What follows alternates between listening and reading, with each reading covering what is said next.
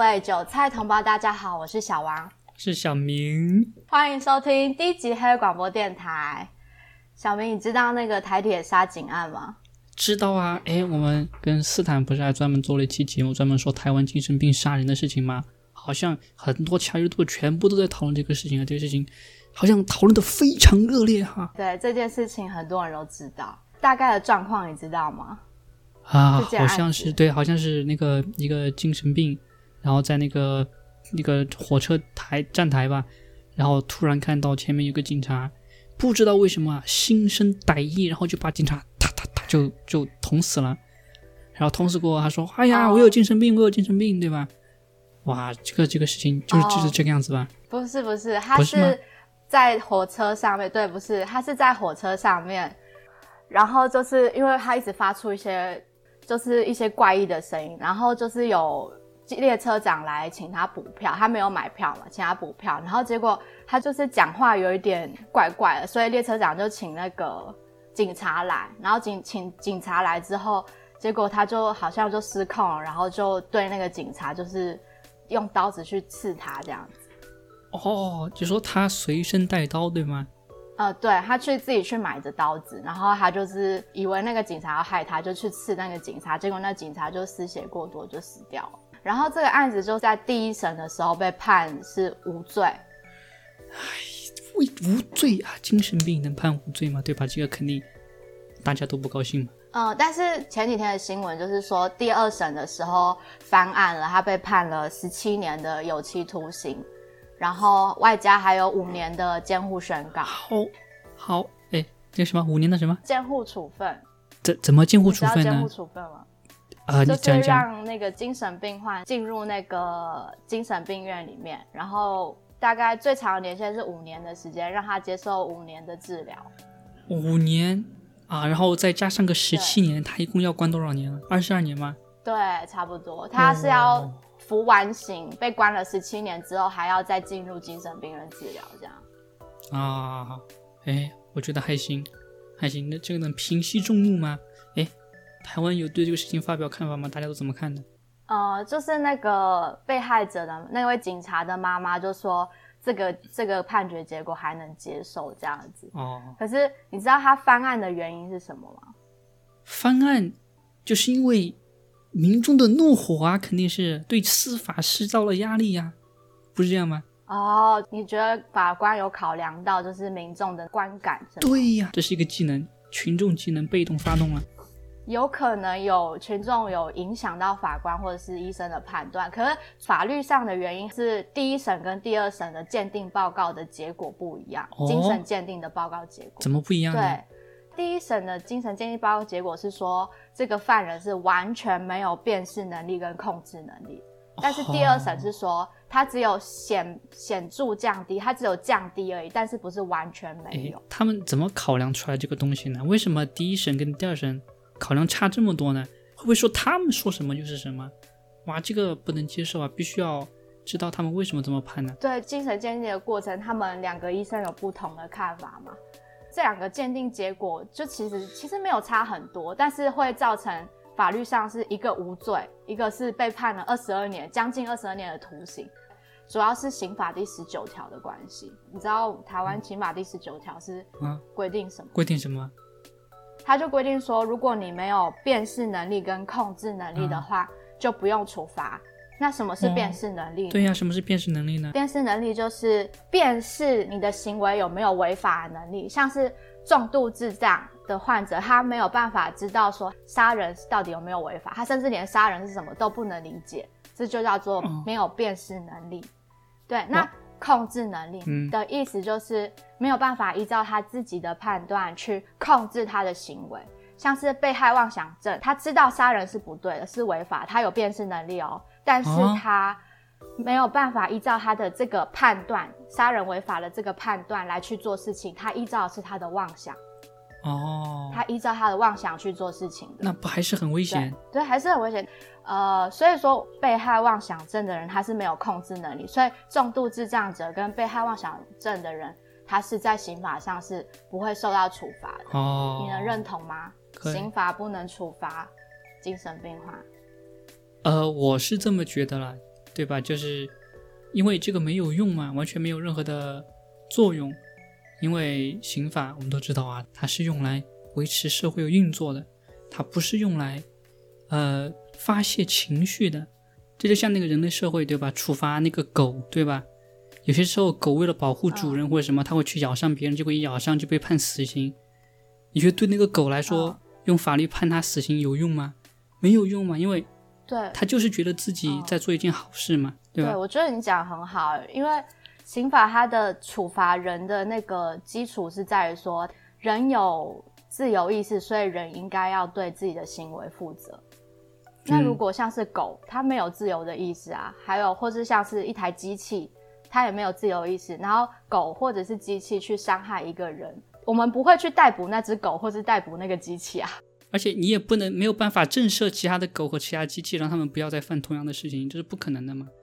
对，这是不可能的。而且精神病患他作为一个，虽然他有人的形体，但是他没有，他的内在是没有自由意志的。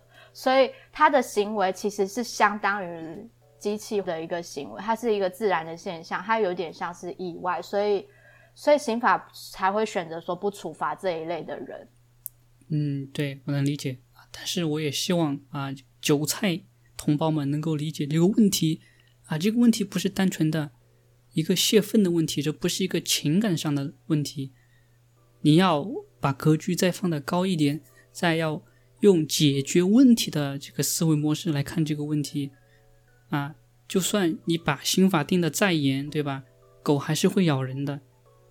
嗯，对。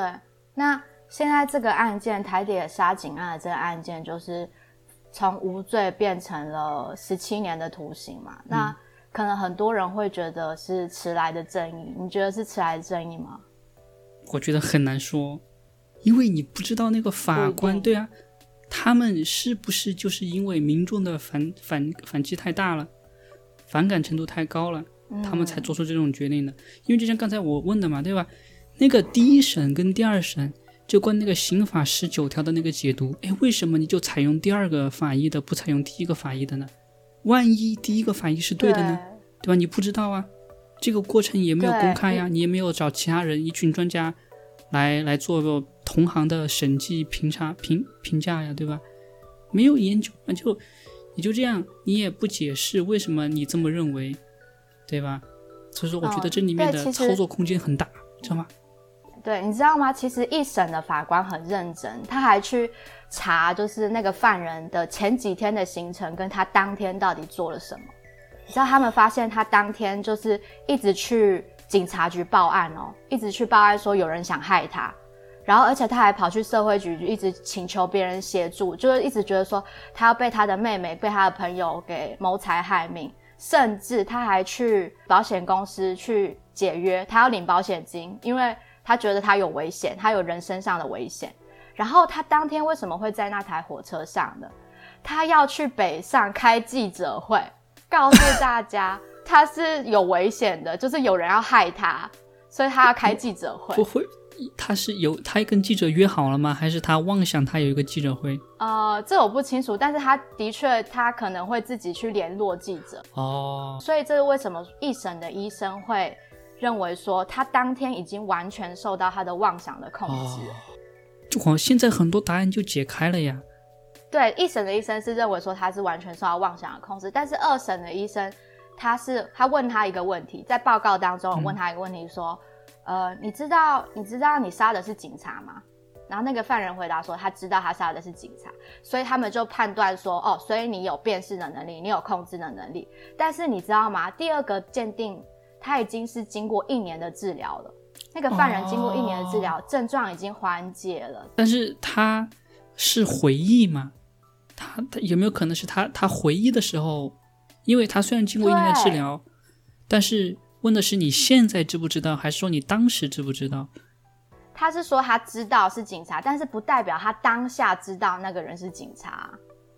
然后有可能他的治疗会影响到医生的判断。对，所以所以，变成说这两份鉴定报告，一份是比较靠近事件的，一份是比较。一便是经过了一年后之后再做第二次的鉴定报告，小明，你会觉得越靠近事件的鉴定报告会越准吗？这个我没有办法判断。我觉得这个不是判断这个报告准不准确的原因。我们应该看他们是怎么得出这个报告的。比如说第一个法官，他那个就比较靠谱，对吧？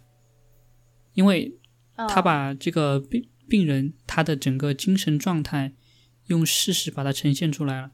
但是第二个法医这个就刚才你说的就是很有问题啊。不过二审的时候，检察官有问那个医生，就是说犯人他在被抓到派出所的时候啊，他的第一句话是说他要请律师来，然后他不不接受夜间讯问，所以他他们就觉得派出所的警员就觉得说你都可以有这样子的这样都会都会说出这样的话，你怎么可能会没有辨识能力？嗯，所以这也是很难去衡量的一件事情，他到底有没有辨识能力？不过你知道就是。那个医生其实很可怜哎，哪个医生？那个一审的医生其实很可怜。为什么？他你知道，因为法庭上要去做攻防。什么是攻防？就是比如说，因为有一方是认为说他是无罪的，然后检检察官那一方是要起诉他，是要让他让他判有罪判刑的。那检察官可能会去攻击那个医生的鉴定报告。对对，但是你知道。检察官根本看不懂那些医学知识啊！那他攻击个屁啊！对他只能够去攻击一些鸡蛋里挑骨头的事情，只能够攻击他说你怎么会在素食店里面写报告？他说：“ 哎，他怎么知道是在素食店里面写的报告啊？”哦，因为那时候医生有说，就是他那时候是。加班在做这件事情，因为他从早上早上要看诊，然后加班的时候他会去素食店边用餐边去做保，对，很辛苦。这什么东西，就是完全找不到理由了嘛？哎，在法庭上这种事情很常见吗，就是因为这种无所谓的理由或者攻击，就浪费大把的时间啊。对，因为其实也没办法，因为检察官没有办法去质疑他报告的内容，他们不懂，所以他只能够这就是。就是讲这些很细小的事情，而且你知道吗？医生在素食店写报告这件事情，不知道为什么传出去，变成说有新闻媒体说这个医生在素食店帮这个病人做鉴定，传出去变成这样子。然后，对，你知道那个犯人通常都是坐着囚车，然后被带到医院去做鉴定，根本不可能被医生带去素食店做鉴定。对，哇，这个台湾的媒体简直是太那个了，就是。不是有一句话吗？什么就是小时候不好好学习，长大当记者，对吧？就是这句话。就是当然，很多人都看到这个这个媒体的报道之后，就开始在骂这个医生。这个医生在这一年当中就被骂到臭头。然后，然后你知道他接这个鉴定的案件，他才拿到五千块，他要花一两个月的时间去做这个。对，台币哇，这太少了吧？对，而且他还要出庭哦，出庭作证，从大概从早上九点半到下午四点，哇！然后法院只给他五百块台币的证人费跟两百七十八块的交通费，哇！他在医院看诊一整天，都比这个赚的还多。那他纯粹是为了一个信念在做这个工作。对，他是热血，你知道，只现在只有年轻的鉴年轻的精神科医生会去接这种鉴定的案子，资深的医生都想说，哦，这个这是苦差事，根本就不会想接。现在越来越少医生会想愿意去做这种法院的鉴定的案子。然后你做真实的鉴定出来还会被骂？对，会被骂，然后钱又很少，然后又很累。对，然后他还被。他还被很多 YouTuber 都骂了，对吧？我记得最出名的一个是波特王。哦，对啊。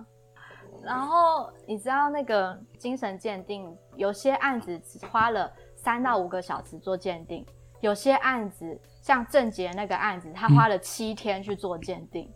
算七天算很多吗？足够吗？是算是很长，而且还是很少案子会做到七天，主要是因为法院没有钱。要留院鉴定的话，还要另外付钱给医院。这个具体鉴定时间是多少？有人能控制吗？还是纯粹就是随机的扔硬币决定的？呃，就是医生依照他的专业判断。我觉得也有可能是依照这个患者的那个严重的程度吧。因为你知道他在鉴定的整个流程，他是有医生参与，也有社工师参与，也有心理师参与。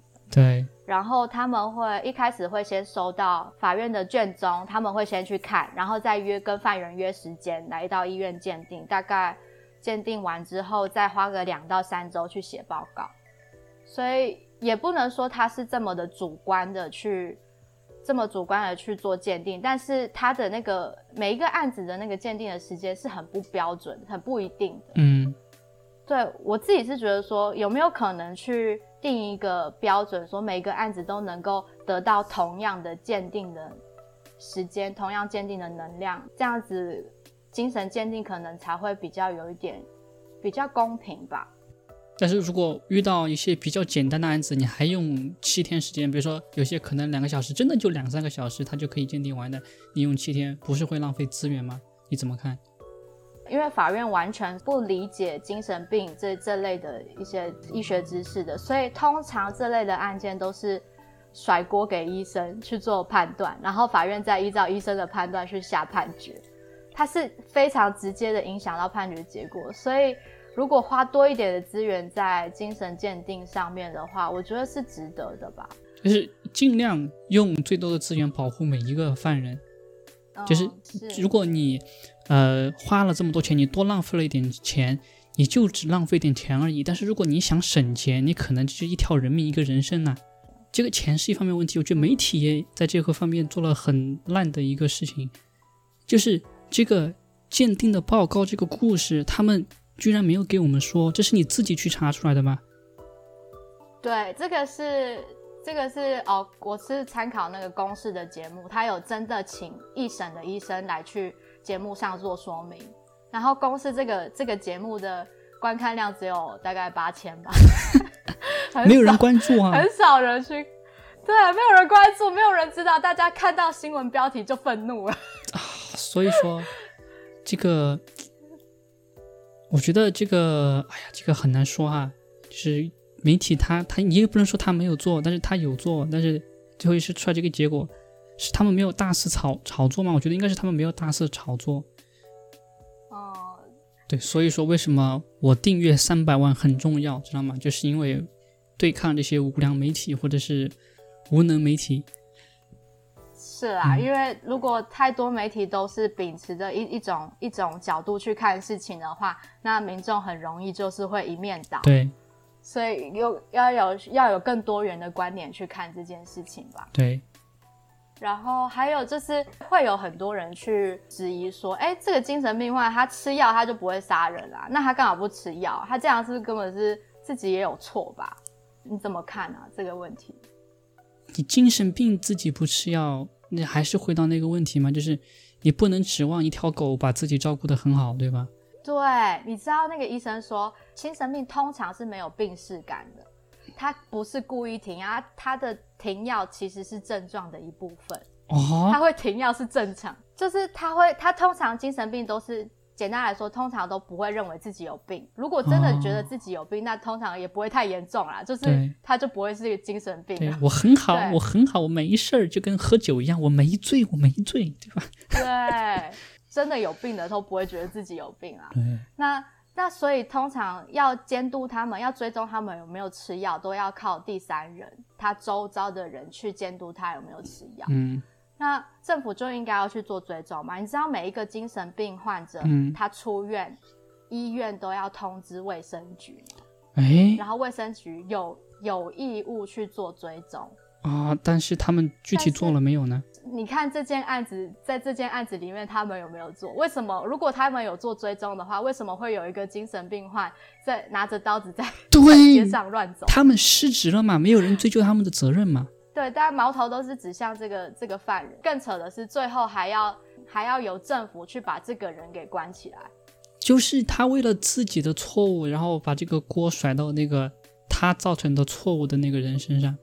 这就像小时候不给孩子吃饭，不给小孩子上学，等他长大了又瘦，然后呢又没文化，然后他说看都是你的错，你怎么这么没本事，对吧？就这个样子嘛。对啊，其实我一直很想要问一个问题，就是。大家的关注的重点都是在说为什么被判无罪，然后就愤怒了，就是是不是我被杀了也无罪了？哇，这个太那个了，对吧？